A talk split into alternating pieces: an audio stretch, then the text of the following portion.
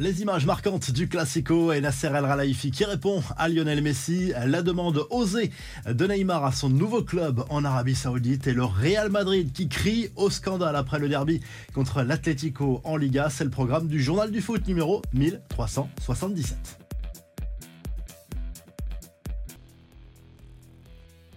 L'OM a pris l'eau lors du Classico, victoire 4 à 0 des Parisiens dimanche soir au Parc des Princes lors de la sixième journée de Ligue 1. Premier but pour Hakimi, magnifique sur coup franc, doublé du Portugais Gonzalo Ramos et Randall Colomani a marqué lui aussi son premier but sous les couleurs parisiennes. Seul ombre au tableau pour le PSG, la blessure de Kylian Mbappé sortie au bout d'une demi-heure, mais d'après Luis Enrique, ça ne serait pas trop grave pour l'attaquant de l'équipe de France qui devrait être rapidement remis de cette petite blessure à la cheville. Warren Zahir Emery, lui, a fait le show sur le terrain. D'abord, il a encore été très bon, puis à la fin du match avec les supporters de nouveau avec ce fameux mégaphone à la main. On a vu aussi des Marseillais très déçus forcément et ce message très fort de Samuel Gigot qui a eu des mots très durs sur l'état d'esprit affiché lors de ce classico. Même son de cloche d'ailleurs dans le discours de Paolo Lopez, le gardien marseillais les Olympiens qui ont été accueillis par certains supporters à l'aéroport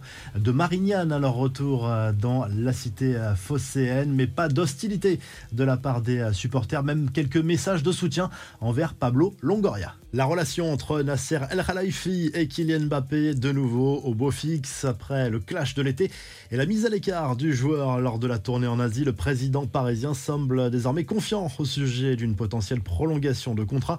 En tout cas, il n'hésite pas à soutenir l'international français dans la course au Ballon d'Or. Nous avons le meilleur joueur du monde et pour moi, il le mérite, a lâché El Khelaifi lors d'un entretien accordé à plusieurs médias dans lequel il répond également à Lionel Messi. La semaine dernière, l'Argentin avait regretté le manque de reconnaissance accordé par le PSG après son titre de champion du monde obtenu avec l'Argentine. Le dirigeant parisien est resté soft après avoir encensé la carrière du joueur. Il a expliqué que le club avait fait ce qu'il fallait de manière plus discrète au sein du groupe, mais qu'il était inconcevable de faire une cérémonie au Parc des Princes devant le public français. Les infos en bref, à peine arrivé en Arabie Saoudite, Neymar veut déjà dicter sa loi. Selon certains médias italiens et espagnols, le Brésilien aurait déjà réclamé la tête de son coach à Hilal en cause d'un accrochage supposé avec Jorge Jesus il y a quelques jours. En clair, le technicien aurait reproché à Neymar sa mauvaise attitude sur le terrain lors d'un match de Ligue des Champions asiatique, ce qui n'aurait pas du tout plu à l'ex-star du PSG. On verra s'il parvient à ses fins. En Espagne, la chaîne du Real Madrid en colère après la défaite contre l'Atlético Madrid 3 buts 1 avec un but de Griezmann et un doublé de Morata. Gros dérapage du commentateur de la chaîne qui a enchaîné les allusions de corruption contre l'arbitre du match, rappelant notamment ses liens avec l'ancien responsable des arbitres soupçonné d'avoir été corrompu par le Barça. D'après lui, le premier but de Morata est entaché d'une grosse faute sur Bellingham au départ de l'action. Il y a aussi ce but refusé à Kamavinga juste avant la pause pour un hors-jeu passif de Rudiger. Coup de tonnerre dans la course au droit télé de la Ligue 1 selon l'équipe Canal+, ne participera pas à l'appel d'offres pour les futurs droits de la période 2024-2029. C'est une première depuis la création de la chaîne cryptée. On file aux Pays-Bas où le choc entre l'Ajax Amsterdam et Feyenoord a dû être interrompu définitivement en cause des jets de fumigène de la part de supporters du club de la capitale néerlandaise. Très en colère, le score était de 3-0 pour les visiteurs, mais l'Ajax traverse surtout une crise profonde et vient de virer son directeur du football. Enfin, Karim Benzema provoque une polémique en cause cette photo postée en tenue traditionnelle saoudienne sur les réseaux sociaux ce week-end.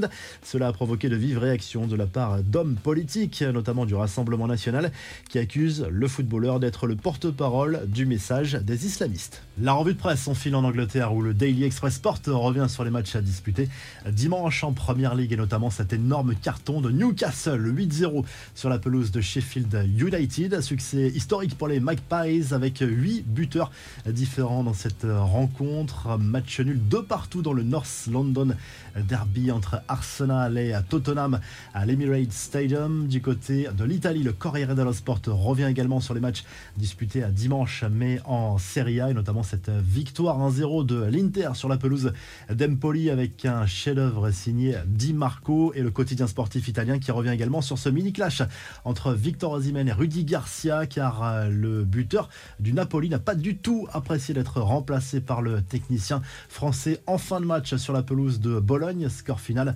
0-0 entre les deux équipes en Serie A. Si le journal du foot vous a plu, n'oubliez pas de liker et de vous abonner et on se retrouve très rapidement pour un nouveau journal du foot.